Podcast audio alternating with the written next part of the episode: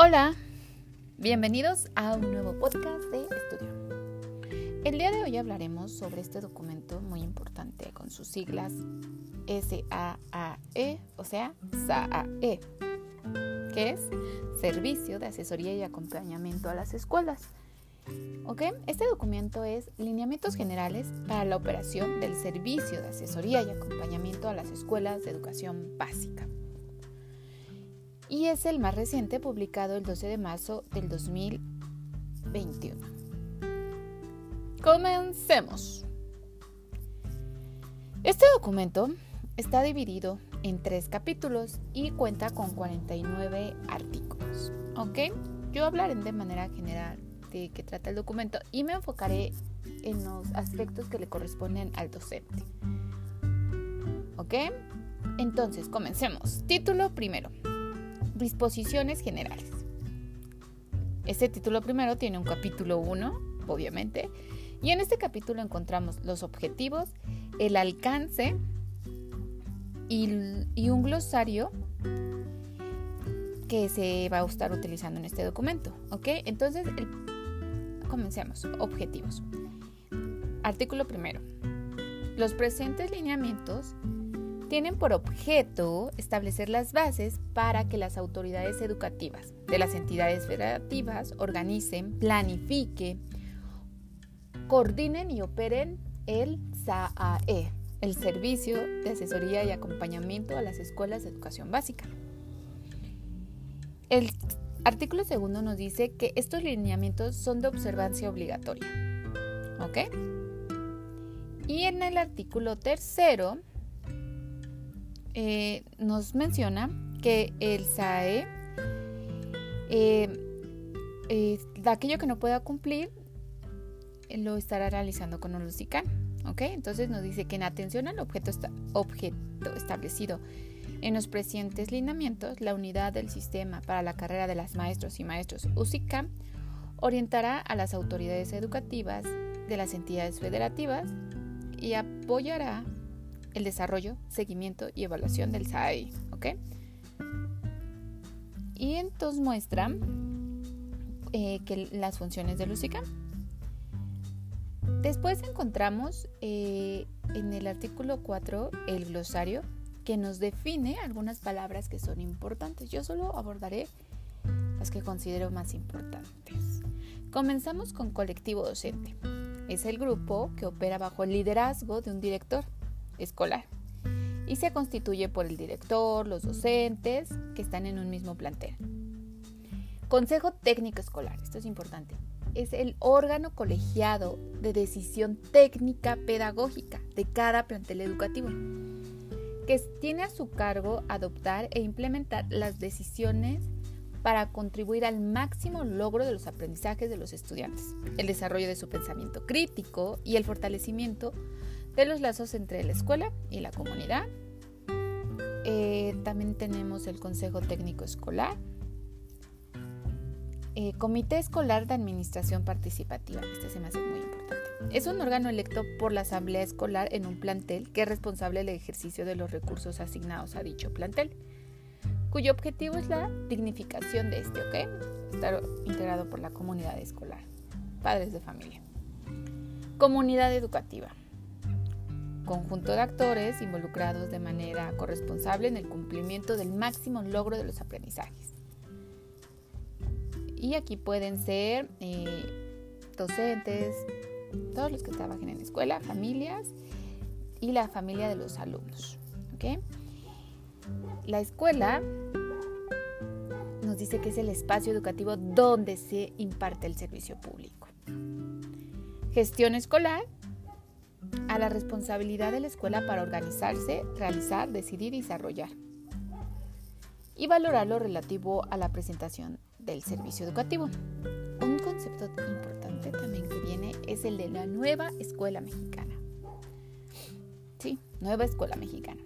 A través de esta, el Estado buscará la equidad, excelencia y la mejora continua en la educación para lo cual colocará al centro de la acción pública el máximo logro de los aprendizajes de las niñas, niños, adolescentes y jóvenes.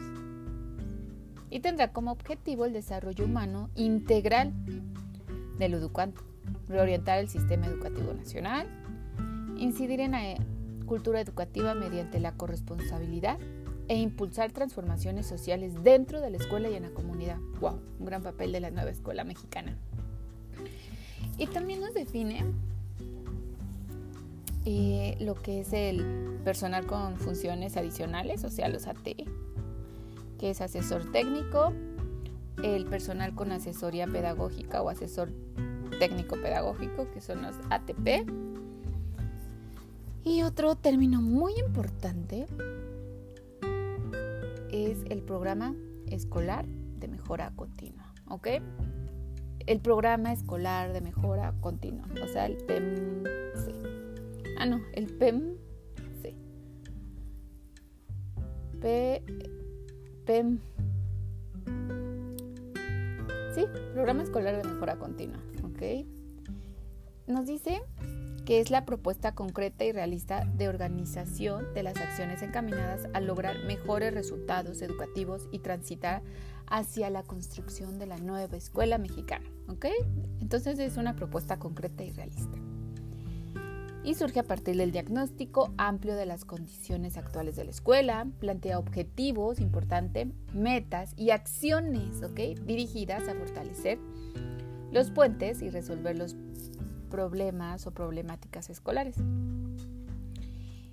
Otro término importante es el personal con funciones de tutoría, o sea, los tutores y este a mí me pareció muy importante, que es la red y comunidades de aprendizaje, que es el colectivo docente, académico o especialista, especialista que se actualiza mediante su participación en actividades pedagógicas a partir de la colaboración, la cooperación y el intercambio de saberes.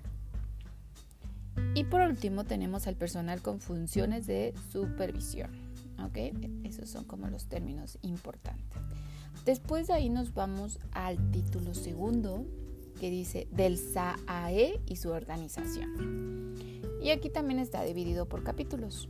Capítulo 1. Definición, objetivos y características. ¿Ok? Esto es importante. El artículo quinto nos dice que el SAAE es el conjunto de mecanismos debidamente articulados, cuya actividad está orientada a apoyar la mejora de las prácticas educativas de maestros, maestras, técnicos docentes, directivos, así como a fortalecer la capacidad de gestión de las escuelas de educación básica con la intención de impulsar el logro de los fines educativos. Entonces es un mecanismo, SAAE es un mecanismo debidamente articulada. El objetivo general, ¿ok? Tengamos esto en cuenta. Objetivo general es el artículo sexto. Es coadyuvar, coadyuvar, coadyuvar a la mejora del funcionamiento de la escuela y de la práctica profesional docente y directivos por medio de asesoría y acompañamiento especializado, ¿ok? Esa es importante así como de la tutoría al personal de nuevo ingreso, bajo la responsabilidad del supervisor escolar, ¿ok? Esa es la responsabilidad del supervisor escolar, a fin de brindar a los alumnos una educación de excelencia con equidad e inclusión. Palabras clave, excelencia, equidad e inclusión. Y después tenemos, obviamente, sus objetivos específicos, que es mejorar las prácticas. Tenemos... Em, cuatro objetivos específicos. Uno, mejorar las prácticas de las maestros, maestros, técnicos docentes y directivos escolares. Ese es su objetivo. Dos, apoyar a las maestras y maestros y técnicos docentes en su proceso de incorporación, o sea, a los nuevos maestros. Tres, contribuir a la transformación de las escuelas con base en lo establecido en el programa escolar de mejora continua. Eso es muy importante. Y cuatro, organizar las acciones de asesoría y acompañamiento y tutoría de la supervisión escolar. ¿Ok? Esos son, entonces quedamos que los objetivos específicos, ¿ok?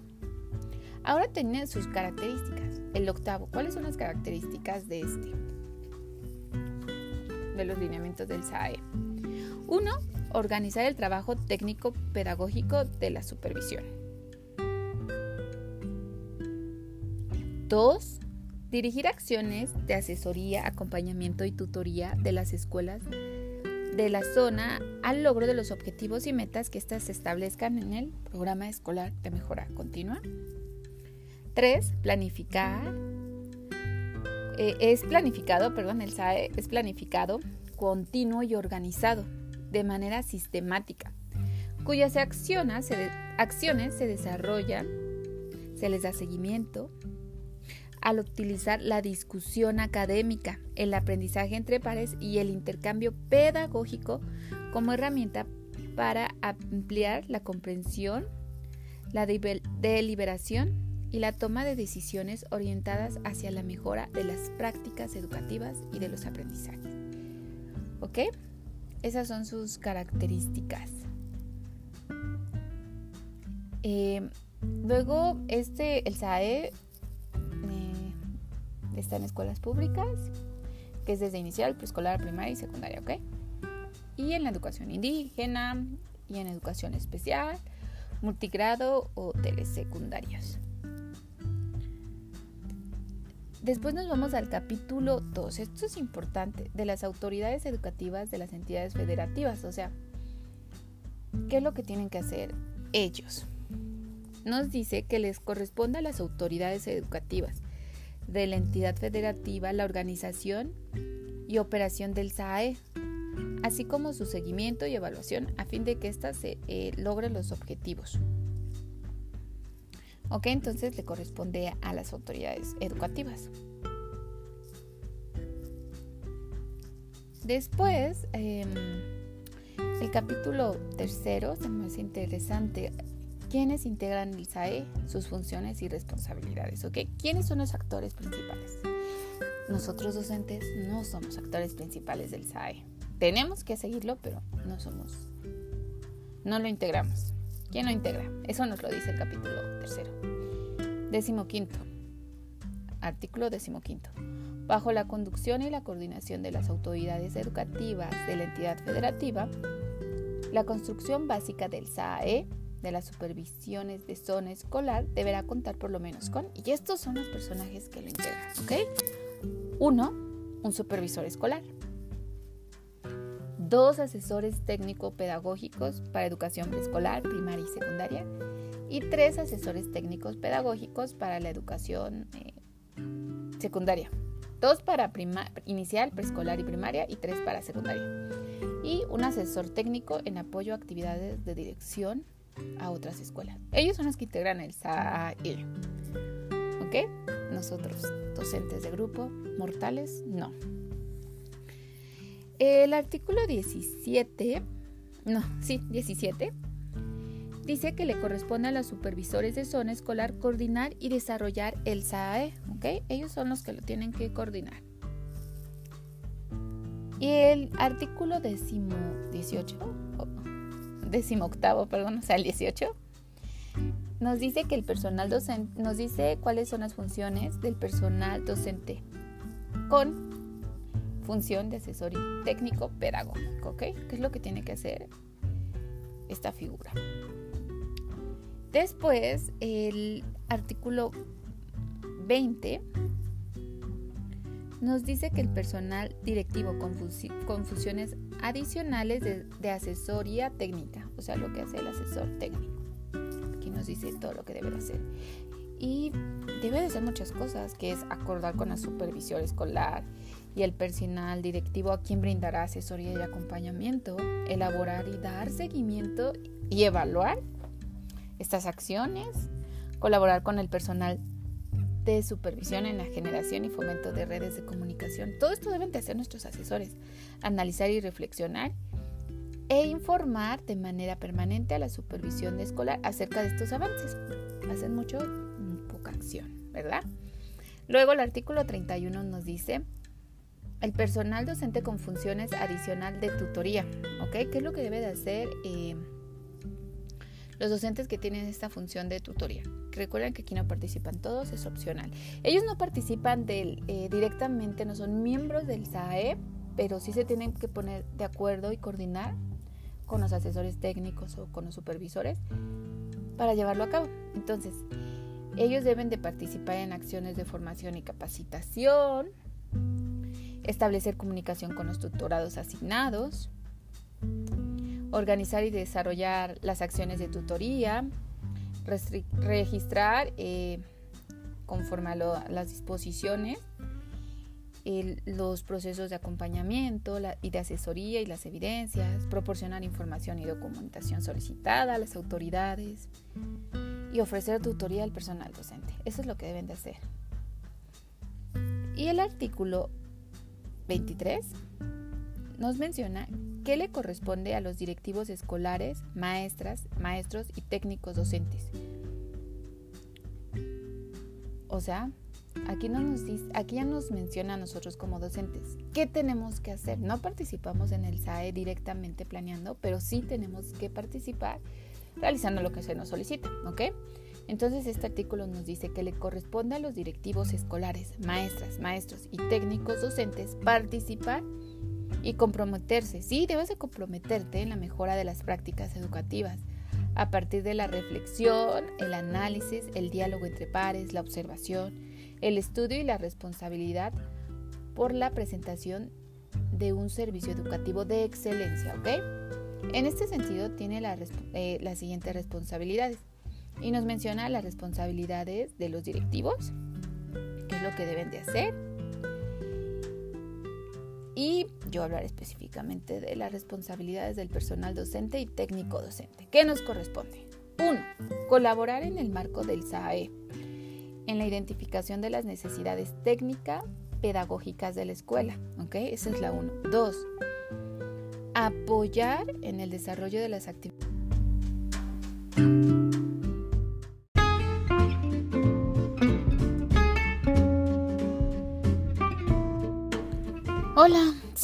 Estábamos entonces hablando de las funciones que tenemos que realizar nosotros como docentes en el SAE. Y es colaborar en el marco de la identificación de necesidades técnicas y pedagógicas.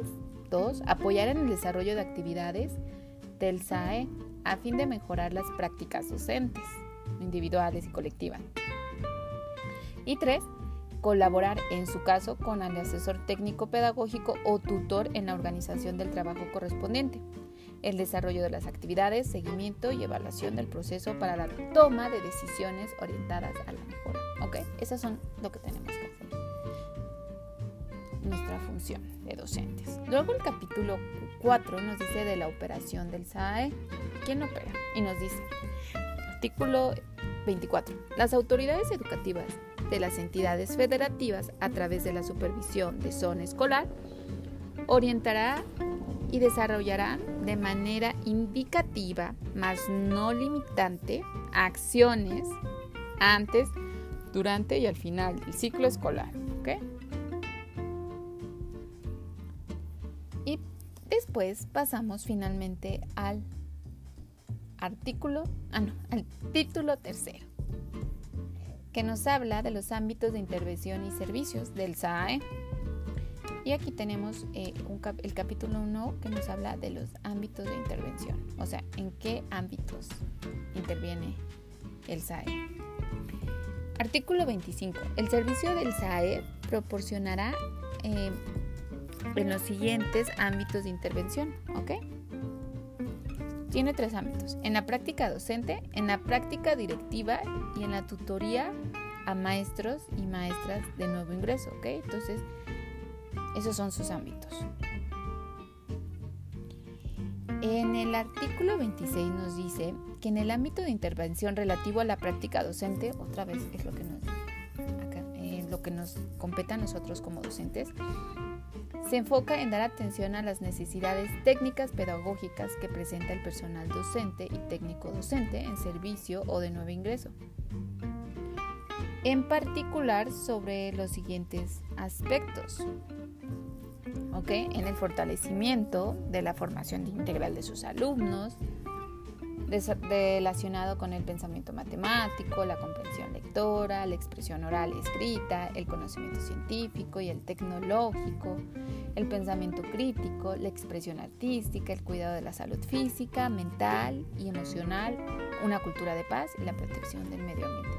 Sobre todo esto mm, es encaminado eh, los ámbitos de intervención en la formación docente, también en la comprensión y el manejo de los enfoques de enseñanza y de los contenidos de los planes y programas de estudios, en la atención a la diversidad cultural, lingüística y a las necesidades de aprendizaje de los alumnos, en el desarrollo de habilidades docentes fundamentadas, fundamentales para la mejora del quehacer educativo y en el impulso de acciones focalizadas al fortalecimiento de la inclusión, equidad e interculturalidad en el aula y en escuela, así como en atención de alumnos en situaciones de riesgo, de abandono escolar y fomentar las prácticas docentes creativas e innovadoras que brinden una formación integral y bienestar a los alumnos, ¿ok?